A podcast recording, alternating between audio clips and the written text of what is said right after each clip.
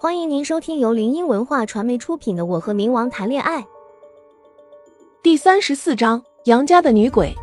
楼道内空凉凉的，来往的学生也没几个，大概是刚开学的原因吧。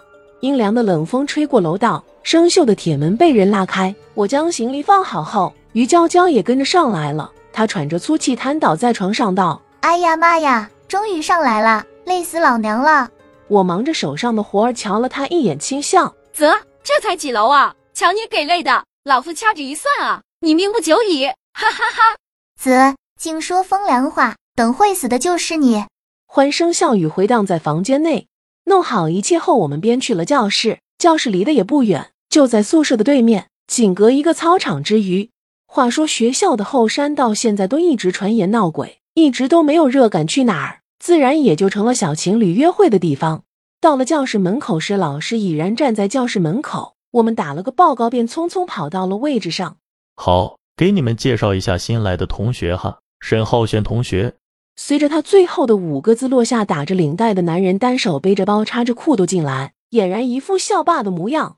他刚进来，教室内就响起了一片尖叫声，随后又安静了下来。我低头玩着手机，这一片尖叫声，我想不抬头都难。我倒是要看看这个人能有多帅。抱着这样的想法，我我抬起头，只见一张熟悉的面孔映入眼帘。卧槽，这家伙怎么在这？我心想着，四目相对。他朝我微微一笑，随后自我介绍道：“大家好，我叫沈浩轩，日后请多指教。”原来他叫沈浩轩，他不应该回冥界待着吗？怎么跟着到这里了？真是个跟屁虫！于娇娇在一旁花痴道：“啊，好帅啊！如果他能坐在我旁边，牡丹花下死做鬼也风流啊！”我默默的叹了口气，低下头，接着发完手机。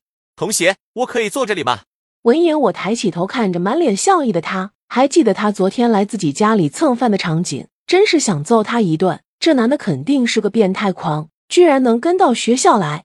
我眉头微皱，正欲开口，于娇娇便抢先一步，开心道：“可以，可以，坐吧，坐吧，随便坐，这没人。”嘿嘿嘿。我内心一万匹草泥马奔腾着，于娇娇这个笨蛋居然让这个变态狂坐到我旁边，不可饶恕！我狠狠掐了一把他大腿，咬牙切齿道：“狗贼，你是来害我的吧？”突然，大腿只见他的小胖手掐着我的大腿，小小的眼睛瞪得滋溜圆道：“咋的了？互相伤害吗？”我疼的面目有些狰狞，拍打他的手道：“放手啊，疼！”啪！徐半夏、于娇娇，你们俩给我站门口去！我们疼的一下站起来，看着班主任，他一脸你欠我八百万似的看着我们。沈浩轩侧着脸看着我们，一脸幸灾乐祸，让人看着就想刮一个耳光过去。我和于娇娇灰溜溜的走出了教室，站在门口站了没一会，我有些尿急，于是便拉着于娇娇一起去了厕所。她在外面等自己。厕所依旧没有翻新，依旧是那爬满了青苔的墙。厕所内的感应灯一闪一闪的，即使穿着羽绒服的我，依旧感觉阴凉凉的。厕所的水池流水声哗啦啦的一片。我随便找了个侧边，正要上时，后脚踝转来，一股湿漉漉的感觉传来。还未来得及去看，整个人便被一股力量往后拖拽着，后腰碰撞的疼痛感袭来，我眼泪差点没痛的飙出来。随后我的头被按在水中，冰冷刺骨随之袭来，惊恐到极点的我在水中奋力挣扎着。随后传来一声刺耳的尖叫，感觉到能起来的我立马从水中出来，已然顾不上擦干脸上的水。玉清剑环在我眼前，那东西不是别人，正是杨家大宅里的那只女鬼。想来是为了他情夫报仇吧。刚才要是没有玉清剑，可能自己就凉了。我将剑握在手中，冷声道：“我们本好意放你一条生路，好让你投胎转世。你居然不知好歹，那就别怪我不客气了。”他惨白的脸上流露出一丝伤感，但也只是一瞬间就转为了阴狠。他面目狰狞道：“要不是你们来插手，他也不会死。这女鬼真是不知好歹，即使他杨家再怎么作恶多端，都有法律来惩罚。”他这样害人，只会损了自己的阴德，到时候投胎也因为罪孽深重而沦为畜生道，到最后魂飞魄散都有可能。我将玉清剑紧握在手中，极度紧张的看着他，随后只见他快速的向我飞来，迟钝的我自然而然被他给掐住了脖子。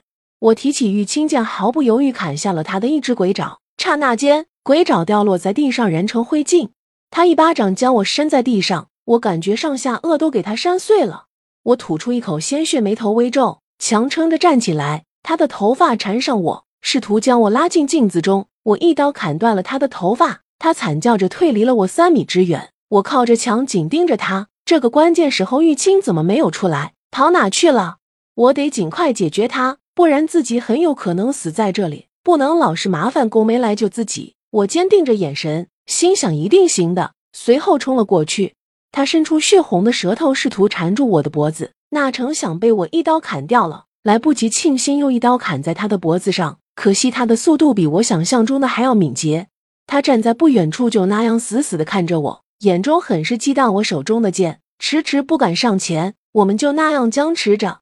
外面传来于娇娇的声音，由远及近。我大喊着让他别进来，但是他已经进来了。我还是晚了一步。从小到大没见过鬼的他，估计魂都得被吓没了。果不其然，下一秒尖锐刺耳的尖叫声就传来了。他惊恐地瞪着眼睛看着那女鬼。女鬼看了我一眼，又看了看他，随后将矛头转向于娇娇。我飞也似的跑过去，想要阻止，却还是晚了一步。于娇娇整个人已经瘫倒在地上，不省人事。她的魂被女鬼握在手中，表情还是惊恐的状态。她口中不停的叫我救她，可是要是这么贸然行动，等会只怕是会伤及到他的魂魄。我眼睁睁的看着女鬼消失在眼前，我背起于娇娇的身体，快速奔往宿舍。听众朋友，本集已播讲完毕，喜欢的朋友记得挥挥你的小手，点点关注，欢迎大家订阅，下集精彩继续。